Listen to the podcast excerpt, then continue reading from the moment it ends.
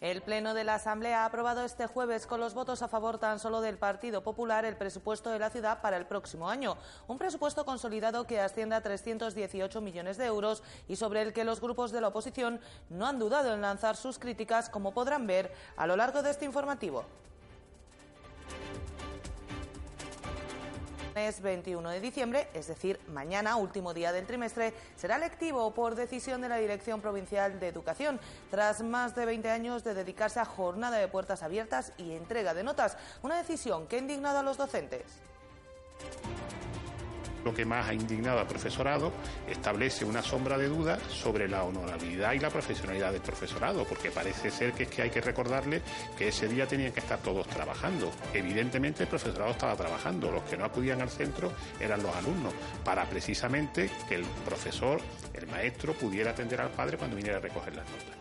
Esto ha creado un malestar bastante importante en la comunidad educativa, todos los profesores, los equipos directivos y, lógicamente, nosotros, que somos los representantes del profesorado.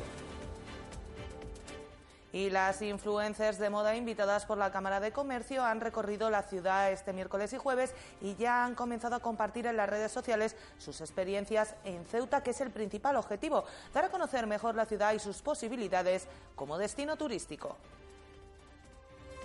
Eh, yo me centro sobre todo en mi, en mi vida. O sea, yo voy contando mi vida, eh, ya sea la ropa que me pongo, lo que hago eh, cada día o los viajes que, que realizo.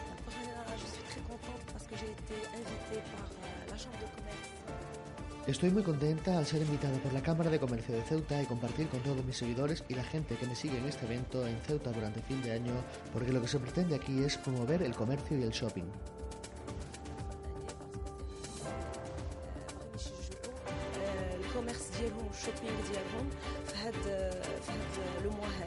A ver, sinceramente a mí me ha sorprendido un montón. Eh, no me esperaba ni siquiera que se comía tan bien, que eso tengo que decir que todas nos hemos quedado encantadas con cómo se come aquí.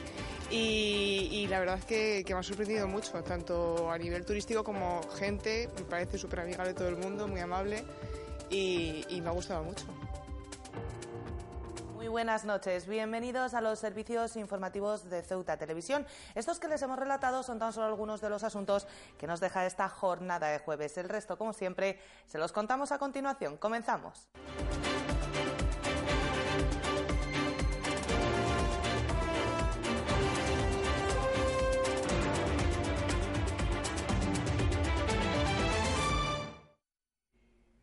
Es nuestro primer asunto del día el que tiene que ver con la aprobación definitiva del presupuesto de la ciudad para el año 2019. El primero de los grupos en presentar sus alegaciones al presupuesto ha sido el Popular, por boca de su portavoz, Emilio Carreira. Carreira ha explicado que este documento remata las grandes actuaciones de esta legislatura y supone una actuación política clara para una mejora sustancial de la situación de Ceuta. El Grupo Popular ha sido el primero en presentar sus alegaciones al presupuesto y lo ha hecho por boca de su portavoz Emilio Carreira, que tras enumerar algunas de las modificaciones introducidas ha entrado a valorar un documento que ha calificado como el remate a las grandes actuaciones de esta legislatura que está llegando a su fin. Lo que pasa es que sí es un colofón este presupuesto una, eh, digamos, eh, un remate de las grandes actuaciones que a lo largo de todos estos años, de casi, una de, casi dos décadas, eh, el mismo presidente, no el mismo gobierno, porque los gobiernos son sus integrantes, no, no siempre hemos estado los mismos, pero sí el mismo presidente ha venido presentando, o bien directamente, o bien a través del consejero de Hacienda o consejera de Hacienda, en este caso, de turno, al Pleno de la Asamblea para su aprobación. Para el portavoz del PP se trata de un presupuesto coherente con una actuación política clara de cerca de dos décadas, ha insistido, para una mejora sustancial de la situación de Ceuta. Y considero que este presupuesto es coherente, por lo tanto, con una definición política clara que ha supuesto, a mi juicio, lo tengo que decir sin, sin pretender que nadie eh, piense lo mismo, es decir, cada uno puede pensar lo que quiera, pero a mi juicio los presupuestos de la ciudad han supuesto un cambio sustancial para mejor de la misma, porque eh, han afectado a cosas que se necesitaban perentoriamente en esta ciudad y que venían eh, eh, habían eh, estado aparcadas históricamente. Carreira ha insistido en que los equipamientos básicos de la ciudad se siguen mejorando mediante este documento presupuestario, que el Gobierno está en el buen camino y ha puesto sobre la mesa que no se olvida de las necesidades sociales, eso sí, poniendo sobre la mesa que las ayudas son para los ceutíes y no una contribución social para un tercer país. No olvidamos, para nada, que Ceuta necesita un colchón de política social que establezca unos mínimos, unas mínimas condiciones de vida para los ceutíes. Pero también dejamos claro, como se nos ha reclamado desde algún grupo político, que nuestra posición en política social es la defensa de los intereses de los ceutíes, de los más desfavorecidos, de aquellos que necesitan nuestra solidaridad, pero que no estamos dispuestos a hacer una contribución especial al desarrollo de terceros países o de las personas que son de allí. Entre las partidas que el portavoz del PP ha destacado en su intervención se encuentran algunas como el incremento en 100.000 euros en la destinada a la dinamización de zonas comerciales, 500.000 para la del desarrollo digital, 563.000 para el plan de barriadas, 200.000 para ayudas sociales o la contemplada para la sustitución de las losetas homicidas, como las califican ya muchos ciudadanos del Paseo del Rebellín. Entre las inversiones, Carreira ha anunciado además una dotación de 150.000 euros para la construcción de una nueva escuela infantil en la zona del Cine África, así como otra superior al millón de euros para, en colaboración con el puerto, mejorar la seguridad. El PSOE ha aprovechado su intervención en la sesión plenaria para volver a poner sobre la mesa sus críticas al documento presupuestario que siguen pasando por la opacidad, la falta de información o la confusión. Para los socialistas, estos presupuestos no responden a las verdaderas necesidades de la ciudad, calificándolos como meramente electoralistas. El PSOE ha insistido este jueves en los argumentos que ya esgrimía durante el debate para la aprobación inicial de los presupuestos, acusando al Gobierno de haber elaborado un documento basado en la opacidad, la falta de información o la confusión. Hernández ha calificado de birria el documento presupuestario y ha vuelto a destacar su afán electoralista. Los presupuestos son bastante birria. No se han calentado mucho la cabeza a la hora de hacer estos presupuestos. Si alguien quiere tener una idea de lo que son unos presupuestos populistas, que miren los presupuestos que ha presentado el señor Viva para el ejercicio 2019. Son unos presupuestos que contienen cero reformas y varios regalos electorales a colectivos concretos. Manuel Hernández ha manifestado que Ceuta necesita unos presupuestos que la lleven a convertirse en una ciudad europea, moderna y que base su desarrollo en la tecnología y el emprendimiento. Y nosotros necesitamos otros presupuestos que respondan a una visión de futuro de la ciudad, ambiciosa y con un compromiso social. Unos presupuestos que configuren a Ceuta como una ciudad europea, moderna y dinámica y que base su desarrollo en el protagonismo claro de la innovación y la tecnología. Igualmente, el portavoz socialista ha lamentado que no se haya tenido en cuenta ninguna de las 53 alegaciones presentadas al presupuesto, una cuestión a la que no ha tardado en contestar la consejera de Hacienda, Kisi Chandiramani, que ha manifestado que si no se han aprobado ha sido a causa de que eran incomprensibles y contaban con errores de bulto. Me gustaría decirle que su discurso eh, es como sus enmiendas no hay quien las entienda. Y por eso no nos ha quedado más remedio que, tener que rechazarlas. Y me voy a explicar. Le explico por qué no, no hay quien las entienda. Si usted coge eh, algunas de las partidas que usted incorpora en las enmiendas, ni siquiera se corresponden. Eh, las cantidades que usted pone en la enmienda con las que viene recogida en el presupuesto inicial. O sea que partimos de errores evidentes de que esas 53 enmiendas, no todas, pero sí la mayoría, están desordenadas. Como si de un debate del estado de la ciudad se tratara, Manuel Hernández ha hecho un repaso a todos aquellos asuntos que considera que no funcionan en la ciudad, desde los niveles de paro a la incapacidad del Gobierno para aprobar el PGO o las deficiencias que presentan las distintas barriadas en las que, según el PSOE, el Gobierno no ha hecho nada en los últimos 18 años. El portavoz de Caballas ha optado por presentar sus enmiendas al presupuesto en forma de alegato, un alegato mediante el que ha pedido al Gobierno que reformule el documento presupuestario desde el consenso y la unidad y en el que ha hecho especial hincapié en los que considera como principales problemas de Ceuta, la vivienda, la cohesión social, el desarrollo económico y la cohesión territorial. El portavoz de Caballas ha solicitado durante su intervención en la sesión plenaria que el Gobierno reformule el presupuesto desde el consenso y la unidad. Para los localistas, el actual documento presupuestario no va a servir para mejorar la situación de la ciudad y está desenfocado. Y que estos son unos presupuestos también, permítame que me lo diga, desenfocados. Desenfocados en el sentido de que no, no, no dirigen bien la acción a los verdaderos problemas que tiene nuestra ciudad. Por eso decía que abandonando la, la batería de reproches, nosotros hemos presentado un alegato, porque creemos que el Gobierno no puede obviar ni dar la espalda a lo que pasa actualmente en la ciudad y en la propia casa. Y en la propia casa. Desgraciadamente, estamos en tiempos de decadencia. Mohamed Ali ha centrado su intervención en varios ejes que relaciona con los principales problemas a los que se enfrenta la ciudad, desde la falta de vivienda a la cohesión social y territorial, pasando por el desarrollo económico y de la actividad digital, pero dejando de lado el juego online que considera que solo contribuye a acrecentar un grave problema, el de la ludopatía. No podemos eh, defender ni apoyar que su apuesta por la industria digital pase única y exclusivamente por las empresas de juego. Creemos que ahí hay un campo abierto a explorar en otras otras muchas vías que no tienen que ser porque el juego online. Y el juego online está claramente marcado por la ludopatía, que está afectando a las poblaciones más humildes y sobre todo a los más jóvenes. La consejera de Hacienda ha agradecido al portavoz de Caballas el tono de su alegato, si bien no ha contemplado ninguna de las propuestas realizadas por el grupo, ya que ha explicado, estando de acuerdo con parte del diagnóstico, el Gobierno tiene sus propias soluciones que considera eficaces. Es una filosofía que ustedes han planteado en esa enmienda, son unas soluciones que ustedes dan en esa enmienda y nosotros creemos que en nuestro presupuesto atendemos eh, de forma eficaz, coherente y comprometida esos problemas que, eh, bueno, porque usted manifiesta en esa enmienda y que nosotros eh, compartimos.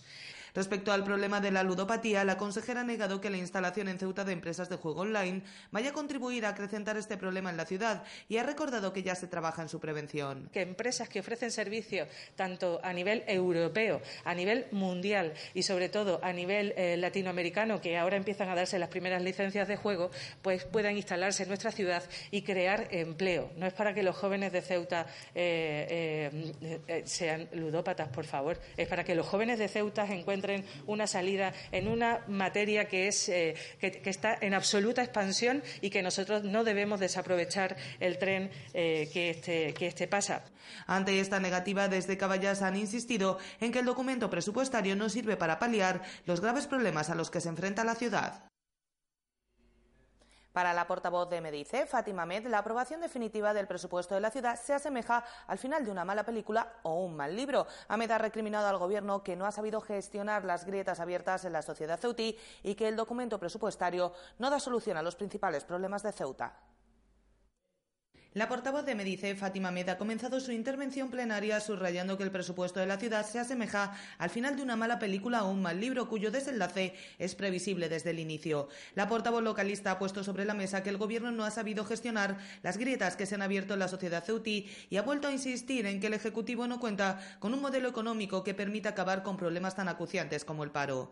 Por eso entendemos que ustedes no hacen absolutamente nada para facilitar el acceso al empleo a todos los ceutíes que todas sus promesas se han diluido como un azucarillo en el café. Ustedes han hecho diferentes apuestas, pero en ninguna han conseguido implantar una política no solo que cree unos nichos de mercado y genere empleo, sino tan solo que mantenga la actividad.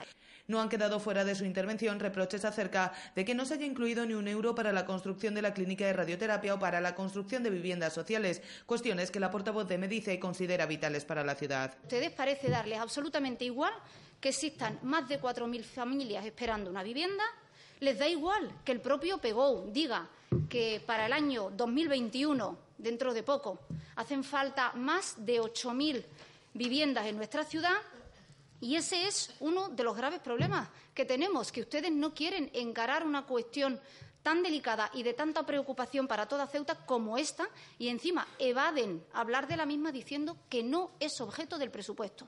Difícil defensa tiene eso.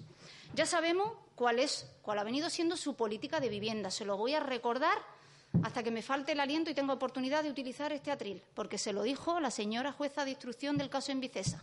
Las casas de Ceuta las daban por unos pocos a otros pocos y sin criterio alguno. Precisamente la cuestión de la clínica de radioterapia ha llevado a la consejera de Hacienda a acusar a Med de hacer demagogia, al igual que en lo que se refiere a la vivienda y las menciones de la diputada de Medice al caso en Vicesa, sobre el que Chandira Mani le ha recordado que podía haber intervenido como diputada en la Asamblea. Entre esos pocos estaba usted, usted era diputado de esta Asamblea y aquí no dijo nada.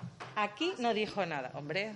Basta ya de decir que las casas las dábamos unos pocos a unos pocos sin criterio alguno, porque usted estaba en esta asamblea, usted era diputada de esta asamblea y usted tenía este atril para denunciar lo que fuera. Respecto a la necesidad de un cambio en la estructura productiva, la consejera ha insistido en las medidas que se han llevado a cabo para tratar de paliar las complicaciones a las que se enfrentan los empresarios a causa de la crisis fronteriza, señalando que aún queda mucho por hacer, pero que también es mucho lo realizado. El alegato que hace usted al cambio de la estructura productiva, que no hemos hecho nada, que no hacemos nada, mire, nosotros eh, durante estos eh, años hemos venido trabajando en mejorar e intentar adaptar todas las necesidades que han tenido los empresarios en el ámbito eh, de la en el ámbito de la frontera. Nos hemos reunido, hemos tenido inmensidad, hemos dedicado inmensidad de horas para ver qué podíamos hacer para mejorar el tejido productivo de la ciudad.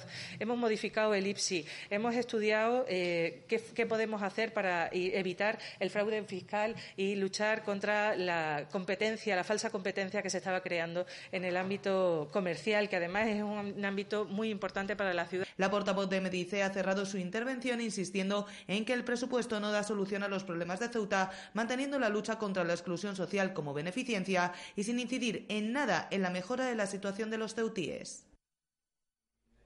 Y finalmente, Ciudadanos ha recriminado al Gobierno durante su intervención el cerca de centenar de alegaciones presentadas por el PP al documento presupuestario. Su portavoz, Javier Varga, ha puesto sobre la mesa que el propio Ejecutivo ha modificado su presupuesto sin permitir a continuación que los ciudadanos presenten reclamaciones. El portavoz de Ciudadanos, Javier Varga, ha iniciado su intervención poniendo sobre la mesa algunas cuestiones legales a tener en cuenta. Entre ellas ha explicado el hecho de que el Partido Popular haya presentado cerca de un centenar de alegaciones al presupuesto, lo que para Varga supone que el Gobierno ha modificado su propio documento presupuestario sin permitir a la ciudadanía reclamar. Discutimos la posibilidad de que el Gobierno altere sus propios presupuestos una vez aprobados inicialmente, estimando alegaciones en su mayoría del propio Gobierno, que además no corresponden a ninguno de los tres supuestos de la Ley de Haciendas Locales. No es solo que ustedes se hagan trampas a sí mismos, sino que se las hacen a los ciudadanos, a los que imposibilitan reclamar contra las nuevas partidas o los nuevos importes. Para Varga, el presupuesto de la ciudad no cumple con la ley de haciendas locales y son numerosísimas las partidas que no se ajustan a la legalidad por no aportar la información necesaria para su verificación. Entre los ejemplos de estas partidas, el portavoz de Ciudadanos ha puesto cuestiones de actualidad en los últimos meses, como los presupuestos del ICD o las retribuciones de la UNED, que para la formación naranja no se encuentran desglosados de forma suficiente. Queremos saber si el ICD tiene adecuadamente presupuestado el servicio de monitores y socorristas de la escuela de natación. Vamos a su presupuesto, miramos, aparece contratos escuelas deportivas, 853.000 euros. Ningún detalle más. Queremos aclararnos con las retribuciones del director y del secretario del Centro Asociado de la UNED.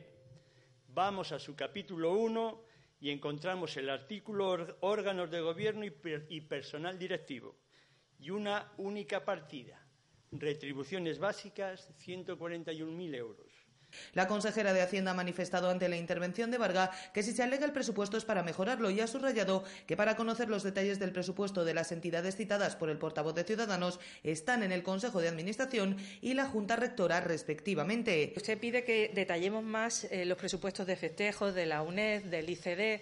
Bueno, podríamos detallarlos hasta el infinito y más allá pero para eso están las juntas rectoras, eh, los consejos de administración de los que ustedes forman parte, el Gobierno y la oposición, para que eh, pida cuentas de lo que eh, significa cada partida, en qué se detalla cada partida y a qué va destinado cada euro que esta administración gestiona. No han faltado en la intervención de Vargas las ya habituales referencias de Ciudadanos a la forma de otorgar las subvenciones por parte del Gobierno o la paralización a la que para los Naranja ha sometido el Ejecutivo a la ciudad durante los últimos años. Es por ello que el portavoz de esta formación no ha dudado a la hora de señalar que este presupuesto incide en la resignación y la desesperanza.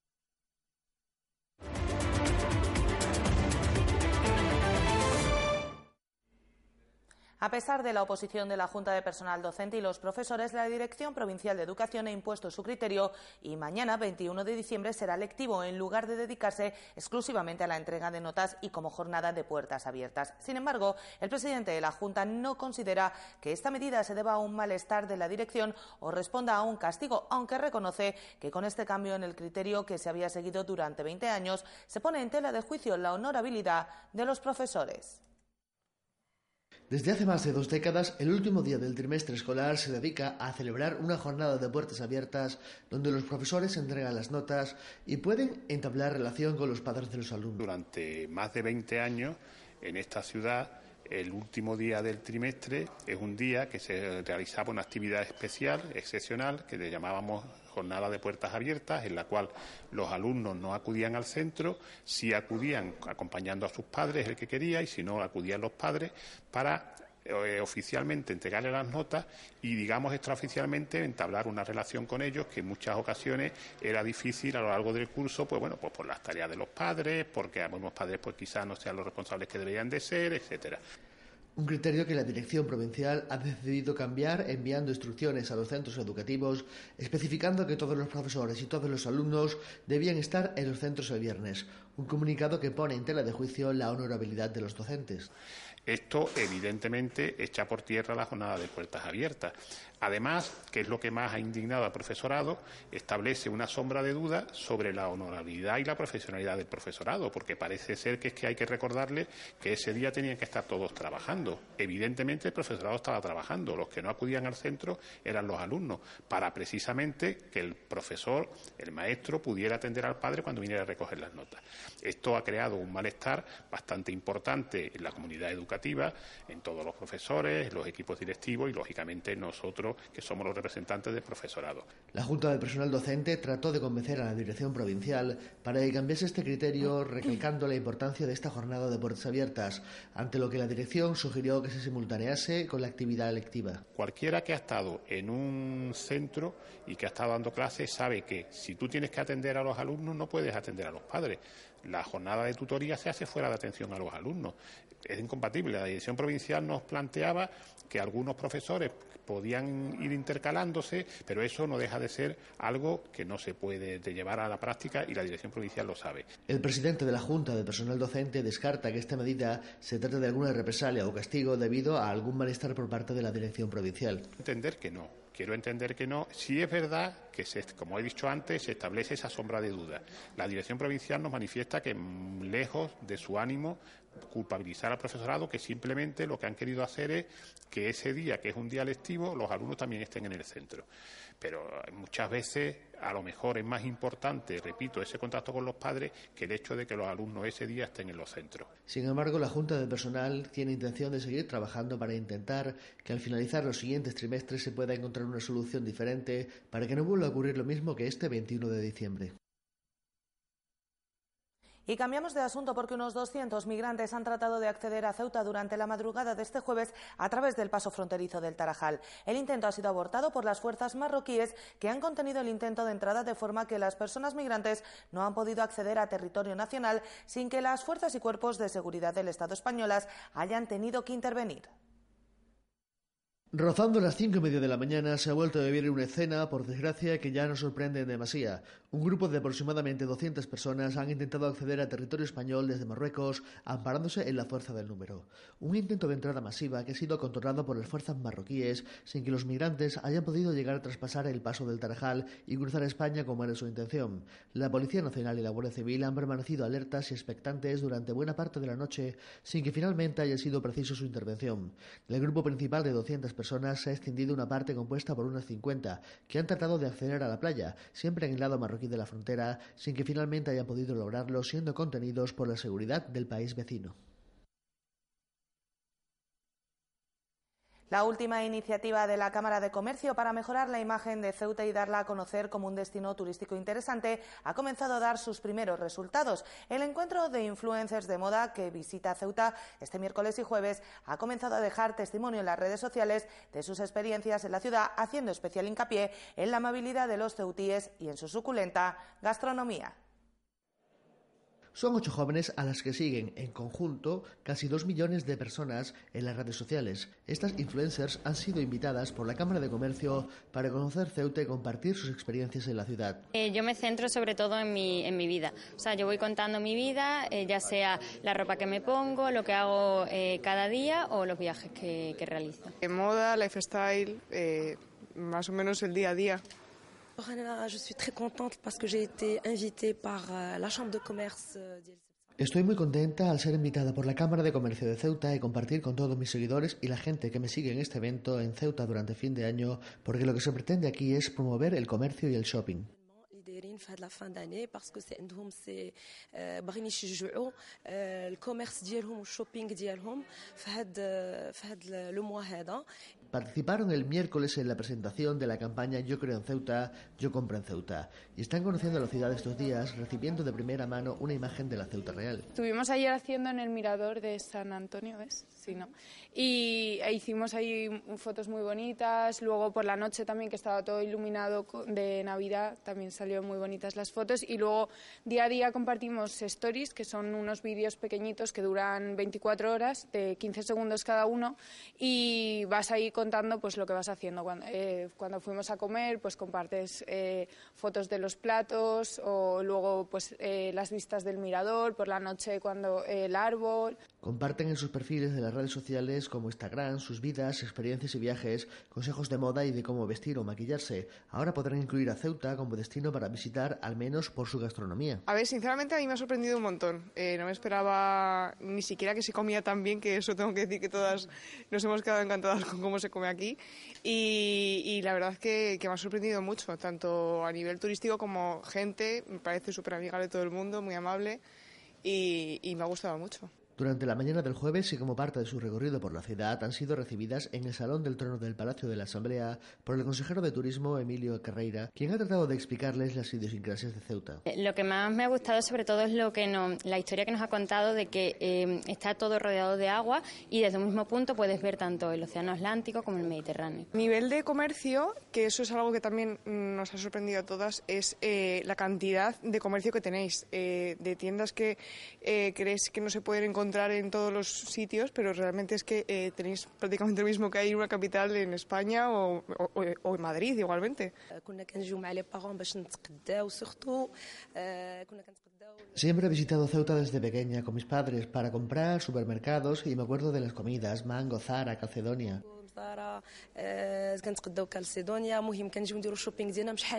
Se marchan el viernes con una mejor imagen de la ciudad que la Cámara espera que empleen para ayudar a que Ceuta deje de ser esa gran desconocida con tanto que ofrecer. Y Antonio Orozco ha agotado las entradas para sus dos funciones en las primeras horas de, la- de esta misma mañana, que era cuando se ponían a la venta. Incluso personas que han tratado de conseguir una entrada desde primera hora han sido incapaces de lograrlo, dada la enorme demanda que ha existido para asistir a este concierto que ofrece la Consejería de Cultura.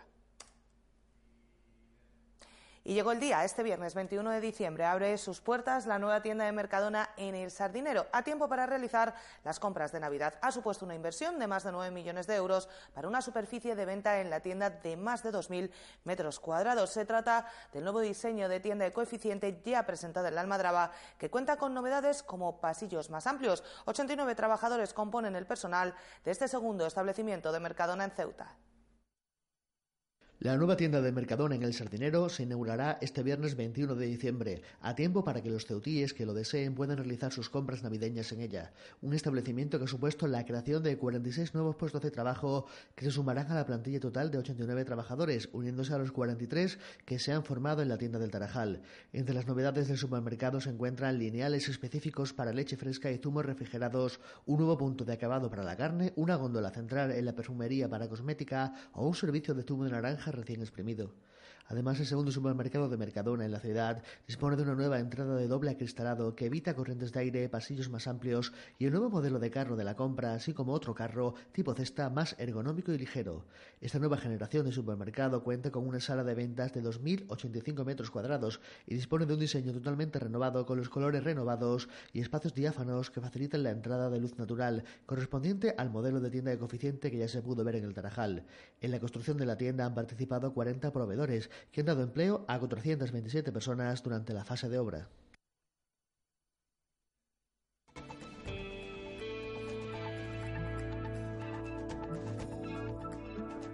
ya con la información del tiempo para la jornada de este viernes, cielos poco nubosos o prácticamente despejados, salvo algún intervalo de nubes bajas matinales provocadas precisamente, como ven, por ese viento de levante. Las temperaturas sin cambios, mínima de 13 grados, máxima de 17.